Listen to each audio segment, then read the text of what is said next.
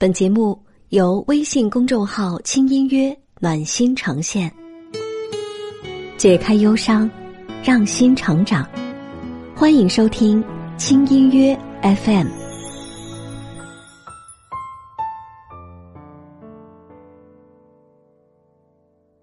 轻音乐陪你成为更好的自己。你好，我是江川，很高兴我们在一起。今天要跟你分享的这篇文字来自网易草纸，准备好了吗？我们开始吧。电视剧《格子间的女人》中有句话：“无论职场还是感情，要替别人着想，但为自己活着。”但是对于现在的年轻人来说，为自己活真的太难了。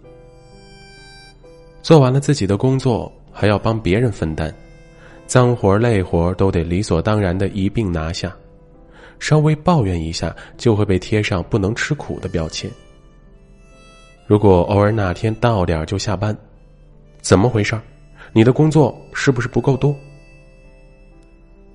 最近有部日剧公然向加班这种潜规则发起挑战，光看剧名就让人感到极度舒适。我。到点下班。女主角东山是一个网络公司的项目总监，他的人生信条是到点下班，绝不在公司多待。遇到领导就在领导的注视下走进电梯，大方说再见。同事对这种行为极度不理解，试图用各种理由说服他留下，比如项目结束需要开庆功宴。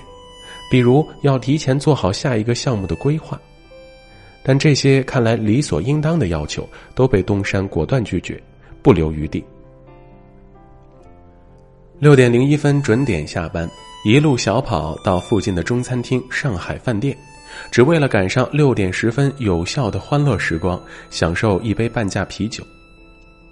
一大口冰凉啤酒下肚，幸福感滚滚而来。这些做法过分吗？不够。东山绝不放过任何合理假期，想请的时候就大胆请，休了一天年假还要再请一天，一个人泡泡温泉，之后做个 massage，悠闲的假期必须完美。不只是同事，东山的这种态度，甚至被常去同一家饭店的其他两个食客质疑。这样子一定不会出人头地吧？女主在剧中说的每一句话，都是如今职场人的血泪心声。那群从不敢到点下班的人，在现实中想做到东山这样，太难了。就像这部剧的片头画面，东山穿着一身白衣，站在一大片黑压压的、急速行走的人群中，像个异类。放松是要承受压力的。常在一起喝啤酒的大叔们回忆曾经的过往。不拼命努力就会被淘汰，恐惧感下人人自危，谁敢不加班？早下班一时爽，难免要面对各种流言和眼光，甚至领导的不可抗的压力。我都没走，你凭什么走？被莫名其妙的责任感绑缚，被隐形的职场规则驯服。这种吃苦的委屈有两种：一是被发现很努力，所以活儿越来越多，多到正常人类无法应对的地步；二是做完了手头的工作，也习惯性加班，因为早离开的负罪感更不好受。不敢到点下班，才是职场的常态。这是每个新人的必经之路。三谷与东山是一个办公室的同事，两人年龄相仿，性格上却截然不同。到点下班对三谷来说基本不可能，他还是学生的时候就从不请假，即使生病也不落下工作。不仅对自己狠，三谷对待新人也严厉到有些过分。一天，新来的职员加班到很晚，第二天到岗的时间就比平时晚了些，但没有迟到。他被三谷劈头盖脸的训斥，新人做了指甲，也成为三谷攻击的对象。有时间臭美，怎么没时间加班？三天两头出去玩，肯定是工作量不饱和。新人稍有不满，三谷便搬出一副“我这是为你好”的态度。本着为后辈好的想法，三谷让新人在限定时间内做完没必要急着完成的工作，因为他坚信加十倍努力的人才会有前途。领导压榨手下，冰冷无情，但从另一个角度看，他们也有点可怜。三谷的倔强和苛刻是职场后遗症。东山偶然一次在宴会中碰到三谷之前的同事，才发现三谷当新人的时候也不好过。他总是被前辈恶语相向，从来没有被表扬过，甚至因此成了公司其他人的笑柄。一字一句，旁人都记得清清楚楚，更不用说这些话在三谷心中的分量。被情绪暴力包围的三谷。只能用不停工作、付出额外劳动来麻痹自己，用自我压榨证明存在价值。初入职场、渴望成长的三谷，彻底扼杀了自信。所以，这些扭曲的方式也被顺理成章的转移到他的后辈头上。忍不下去的新人辞了职，为了报复，换掉了三谷的电脑密码。三谷做到一半的方案没办法打开，只有重做。我现在回家就输了。做东山的前辈时，建岳是一个随性的人。东山能在新人时期就每天按点下班，多亏他的包容。两人也常常一起去饭店喝欢乐时光的啤酒。但在生完一对双胞胎之后，重返工作岗位的职场妈妈建月就像变了一个人。她放下家里两个六个月的孩子。让老公休育儿假带娃，自己回到一线拼命工作。要我做什么都行。他由内而外的透着浓浓的危机感。建岳本可以享受三年的育儿假，提早回来就是怕位置被取代，所以拼命向领导表明自己非常能干，生了孩子也完全没问题。一回来就立刻大包大揽接下重点项目，但作为一个新手妈妈，要面临的麻烦实在太多，光有一腔努力工作的热血完全不够。即使丈夫休了育儿假回家带孩子，她的生活还是一团乱麻。比如把托儿所的申请文件带到了公司，丈夫又着急要用，只能让同事帮忙跑腿帮忙送到。比如深夜下班回家，想看看宝宝，却不小心把他们吵醒，急忙去冲奶粉，还烫到了自己。比如做好给宝宝的辅食，给丈夫一天的饭菜后，继续做方案，累到趴在桌上睡着。第二天一早醒来，错过了汇报时间，围裙都来不及脱。麻烦一点点的爆发，建岳在工作中失误不断。带着团队从头再来，还被客户指着鼻子骂。犯错在所难免，但如今的身份让领导更容易抓住他的把柄。宝宝发烧了，他明明心里担心的要命，自己能做的工作已经完成了，还是不敢走。如果我现在回家，就输了。如果不是深切感受到过不公平。这个在职场有足够底气的人，又怎么会在当了妈妈之后就为工作彻底改变自己呢？从告知公司自己已经怀孕的那时起，建岳就在被区别对待。先是被踢出重点项目，继而被调离一线，去了能准时下班的部门，即便他没要求。怀孕了，就等于一切归零了。长时间的努力积累下来的声望和地位，烟消云散。重返职场，除了通过不断的加班、拼命出成绩来证明自己，建岳也不知道还有什么方法能找回尊严。这种不甘心，也是许多职场女性的无奈。生活多艰，加班的理由多种多样，但相同的是。每一个义务加班的人，都被或多或少的剥夺了本就少得可怜的生活时间。年轻时大家都拼，所以每个人都没得选。当工作能给人些许乐趣，生活才能让人有继续下去的动力。对于职场新人，加班也许不是百害无一利，可现实情况是，让生活失衡的罪魁祸首，就来自无节制的努力。女主东山一开始也和其他新人一样。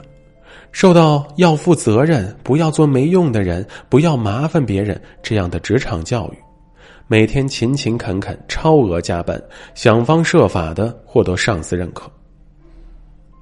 周围的每个人都在催促他更快一点，每个人都在要求他提升效率。但这样的付出没有让他收获快乐和成就感，东山陷入更深的痛苦和疲惫。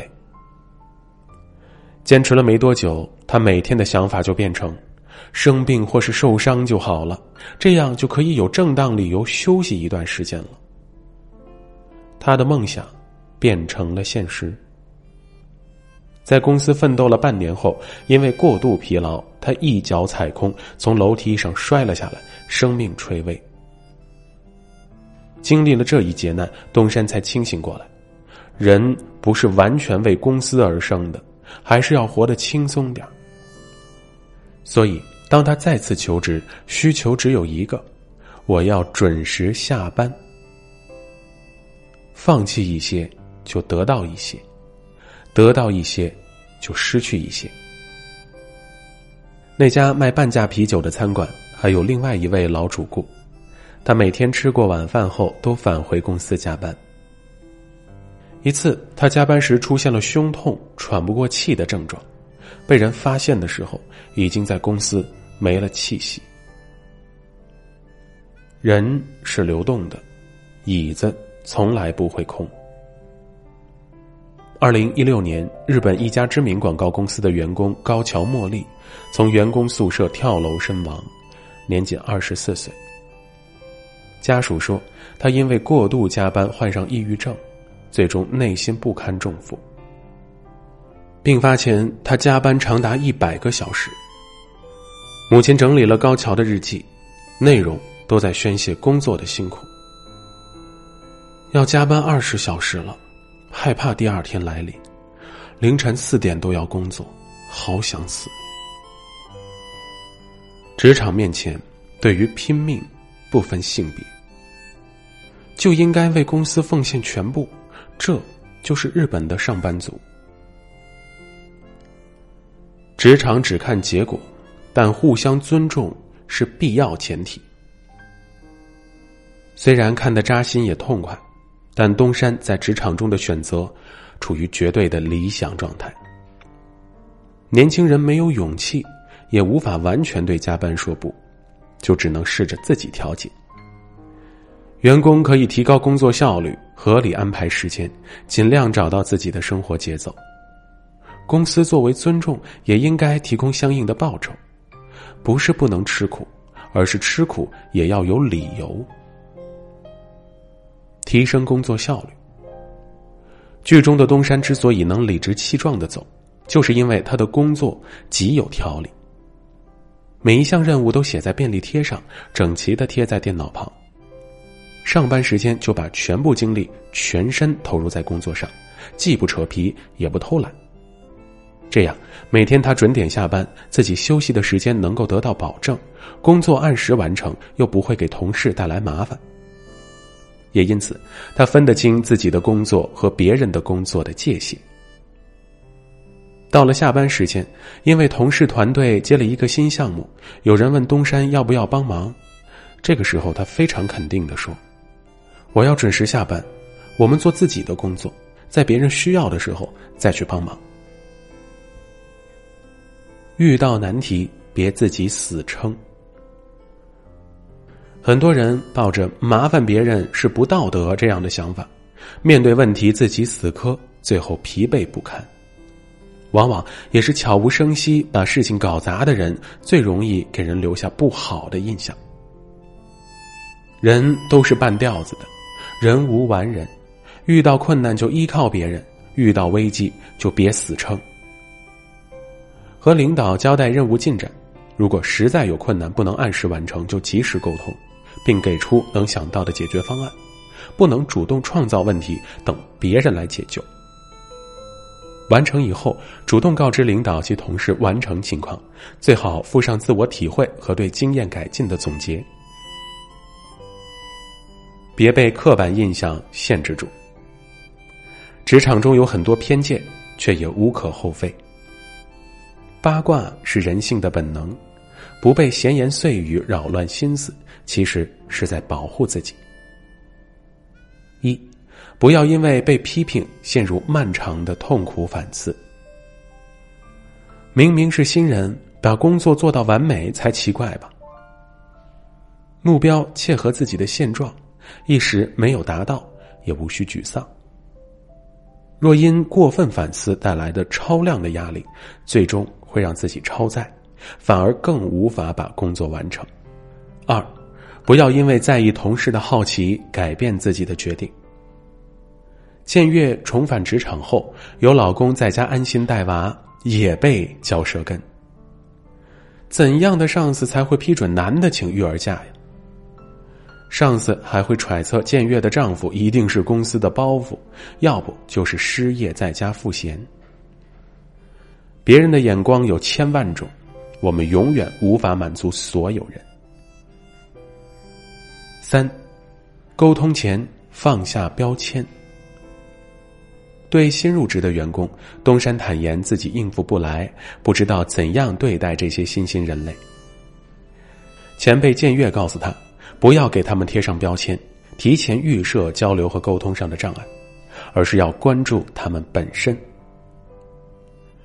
东山用这样的观点看自己带的新人，果然发现了他身上的闪光点。他每天都在清理碎纸机里的垃圾。一直在做这种必须有人做，但很多人都不想做的事情。公司是为人存在的，人不是为公司而存在的。工作是为自己做的，生活也是。就如罗素在《闲暇论》中所言：“必要的适当工作，就可愉快的欢度闲暇时光，而不致使人疲惫不堪。”一个人如果没有充分的闲暇，就和许多美好的事物无缘。好了，感谢关注轻音乐。如果这篇文字对你有所触动，欢迎你把它转发给你在意的人。在微信公众号“轻音乐”的后台回复关键词“节目”，你还可以收听到更多的暖心内容。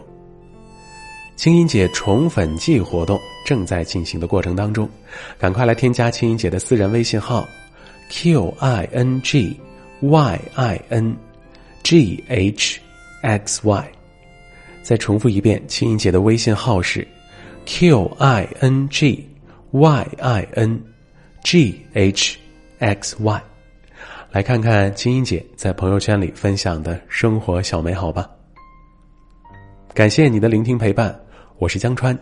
如果你喜欢我的声音，也可以关注我个人的微信公众号刘江川。我们下次见。给孤单的心一点陪伴，给寂寞的人一丝温暖。欢迎收听轻音约 FM，更多节目详情请关注微信公众号“轻音乐”。